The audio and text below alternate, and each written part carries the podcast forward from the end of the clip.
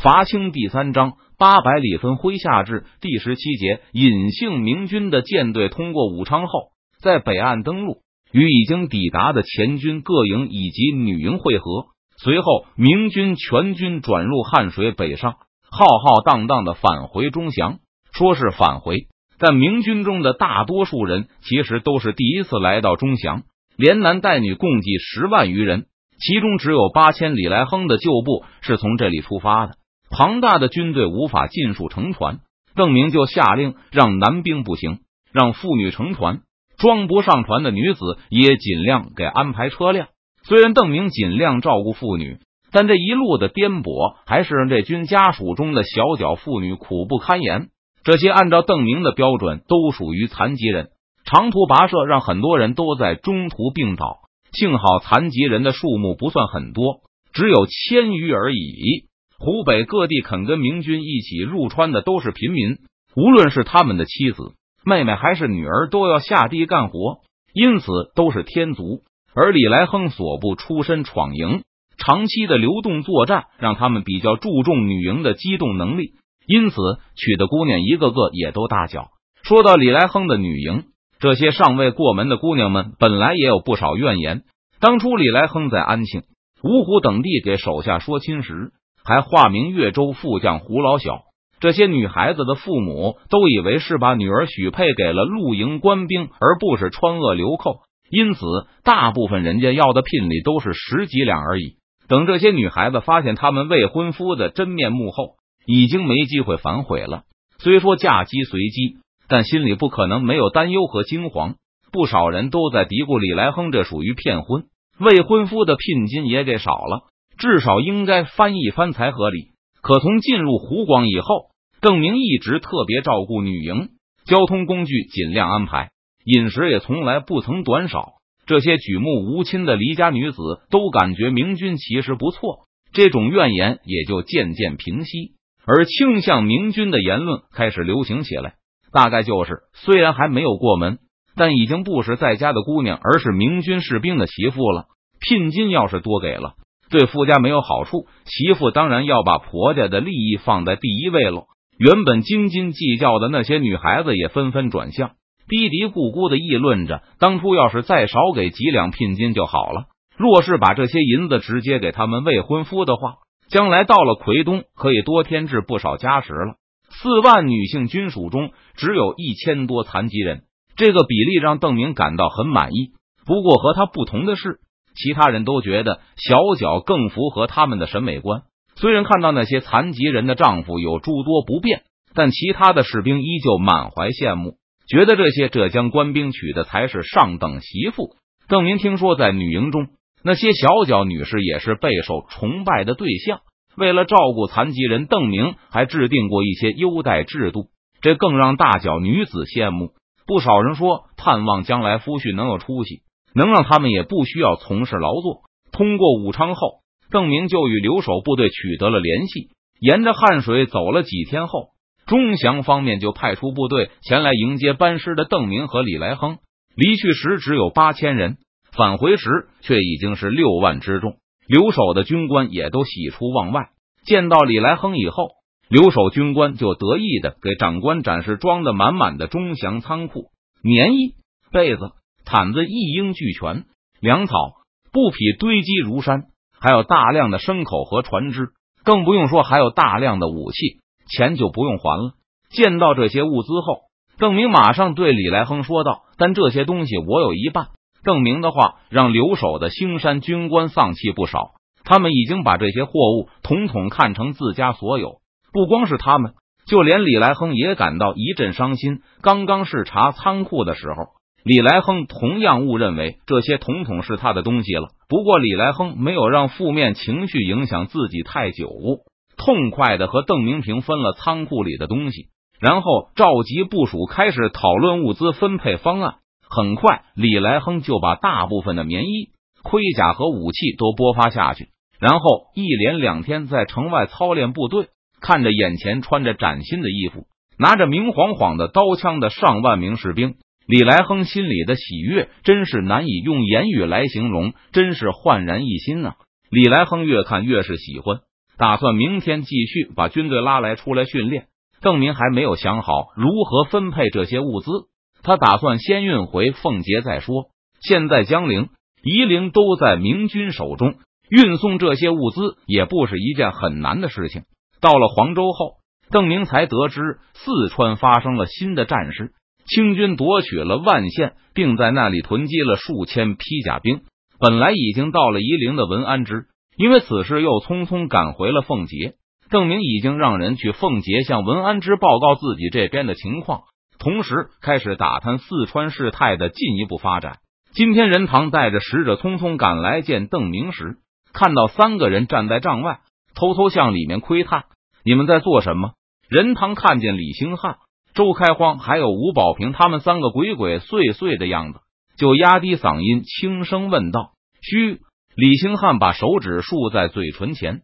神秘的向着任堂做了一个噤声的动作，先生好像在作画。周开荒用几乎细不可闻的声音说道：“平时邓明总是一个人待在自己的营帐中，如果部下有事就来找他，没事他就会记日记、做其他的工作。现在邓明已经几乎没有时间作画了。刚才李兴汉完成了他负责的那队的教学任务后，就来邓明这里汇报工作。在进屋前，突然发现邓明正背冲着帐门。”伏在桌面上画着什么？李兴汉就没有进去打扰邓明，而是潜伏在帐外，打算等邓明画完后冲进去抢一张走。过了一会儿，周开荒和吴保平也来了。得知邓明又在不知道画什么东西后，他们两个也加入了李兴汉的队伍。上次邓明在万县作画时，作品就被大家哄抢一空。他们三个已经达成协议，若是拿到了好东西，谁也不许说出去。看到任堂也来了，可邓明依旧没有画完。这三个人心里都又惊又急，唯恐来的人越来越多，最后分不到几张。不过所谓见者有份，李兴汉就想把任堂也拉进他们的攻守同盟。邓先生作画的事，对谁都不许说。上次在万县的时候，就因为李兴汉忍不住炫耀，才导致被大家洗劫。这次他决心守口如瓶。还用自己现身说法？要是被别人知道了，哪怕像赵千户那样勇猛，都保不住几张的。哪有时间和你们玩这个？任堂听明白这三个家伙的主意后，又好气又好笑，自顾自的撩开营帐走进去，朝邓明喊道：“提督，凤杰的使者来了啊！快进来！”正全神贯注作画的邓明，连忙扔下了笔墨，把手中的半成品放到一边。叠在已经完成的那一摞作品上，邓明派回凤杰的使者在湖广与江西的交界与他分手。当时邓明还没有见到周培公，也不敢说还要多久才能平安返回汉水流域。文安之从使者口中得知南京之战的经过后，自然也是非常高兴。虽然已经有部分消息传到了四川，但是文安之还不知道具体战果，也搞不清楚邓明的动向。现在尘埃落定，文安之就让使者赶回来向邓明报告，现在四川的战局已经趋于稳定，让邓明放心，不必急于赶回奉节。万县熊兰一见到达子就投降了。使者报告战事过程时，气恨恨的说道：“根本没有抵抗的念头，二话不说就投降了。这个反复无常的贼，真不愧是小婢养出来的。”听完万县投降的经过后。李兴汉骂了一句，又道：“真后悔没一刀杀了他。”可他不是给云阳示警了吗？邓明没有像其他几个人那么激动，平心静气的对使者说道：“你刚才不是说熊兰也没有留难我们的人，还把所有的船都交给他们了吗？算这厮还有点良心。冲这个，等抓到他，我可以给他一个痛快。”周开荒说道。邓明不置可否的一笑，对使者说道：“继续讲。”万县投降后，王明德先到，高明瞻后到，在万县整顿了几天兵马，又想进攻云阳。幸好我们的人把万县的船都带来了，两贼的船又要回重庆运粮，一时不能出动。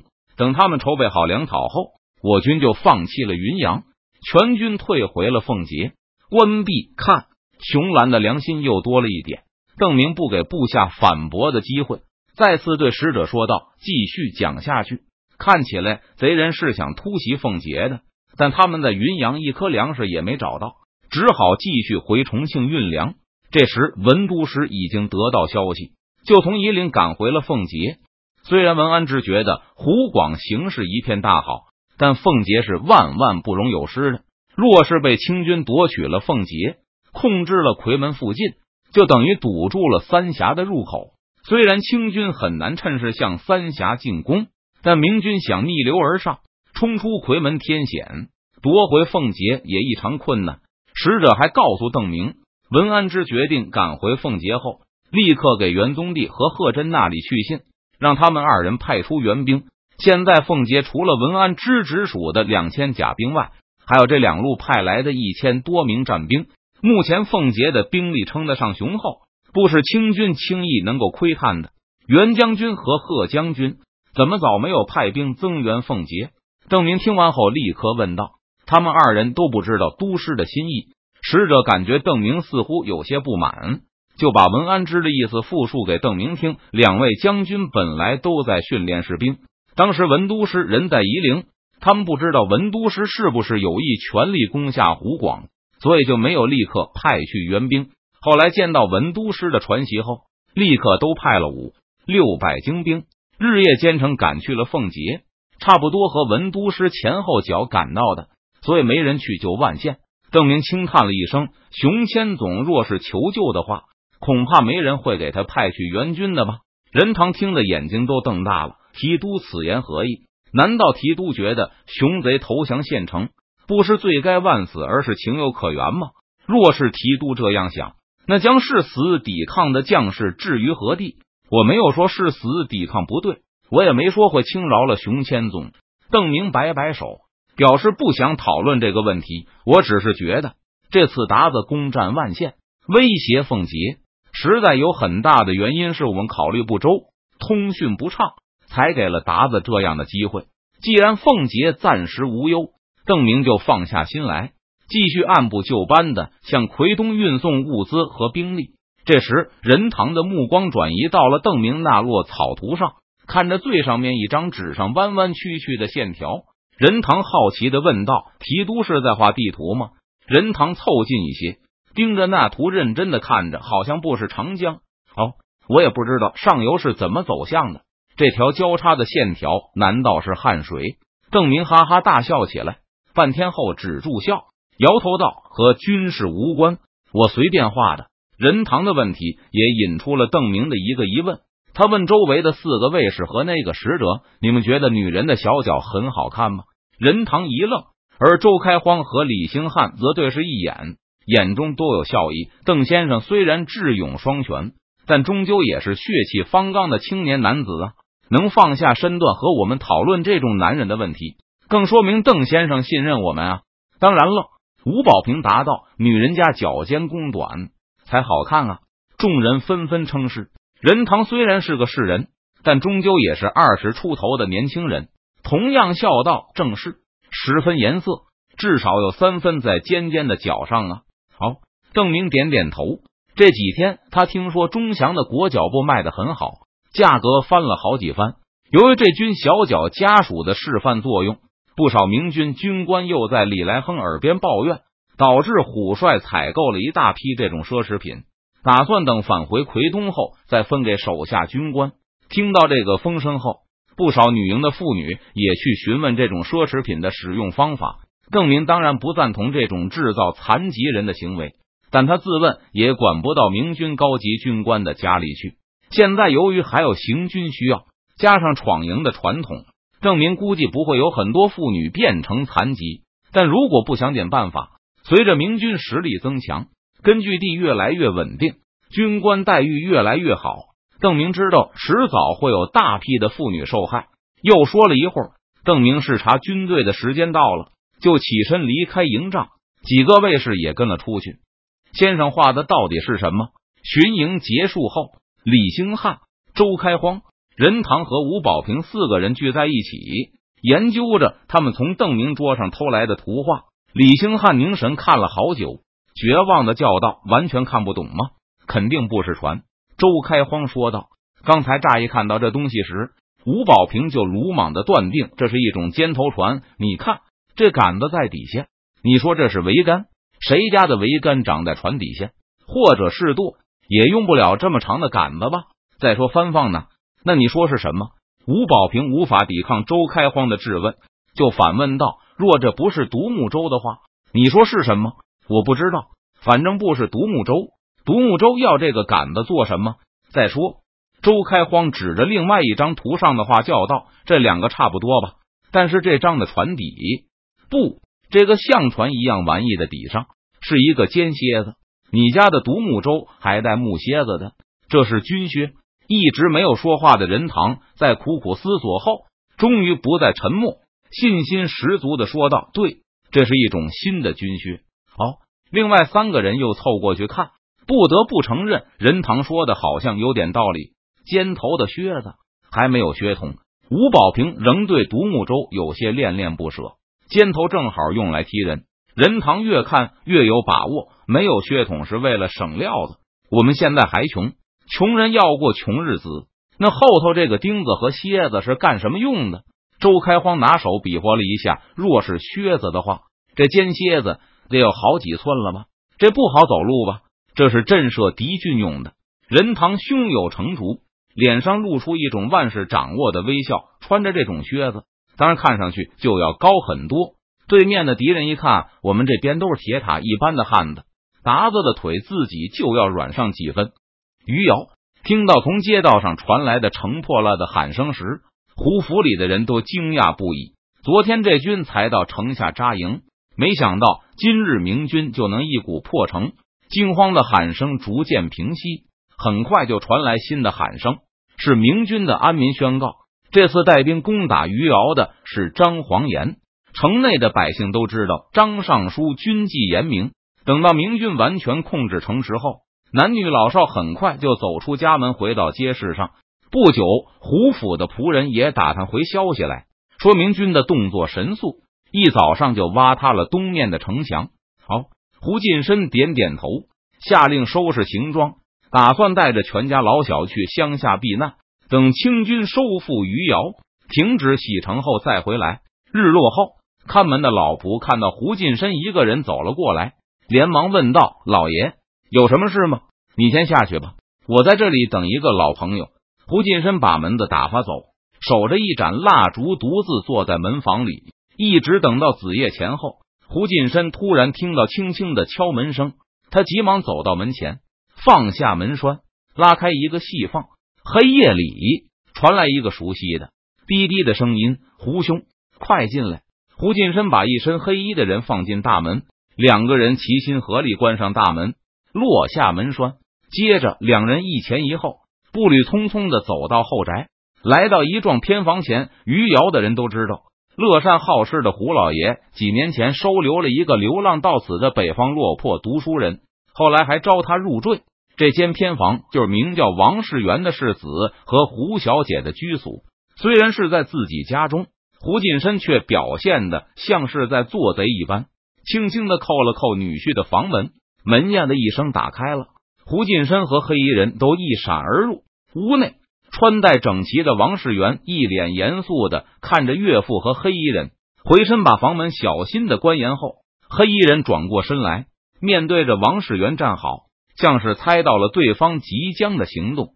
年轻人急忙向前两步，低声叫道：“张尚书不必多礼。”但黑衣人充耳不闻，仍是大礼拜倒。口中唤道：“微臣张黄岩叩见大王。”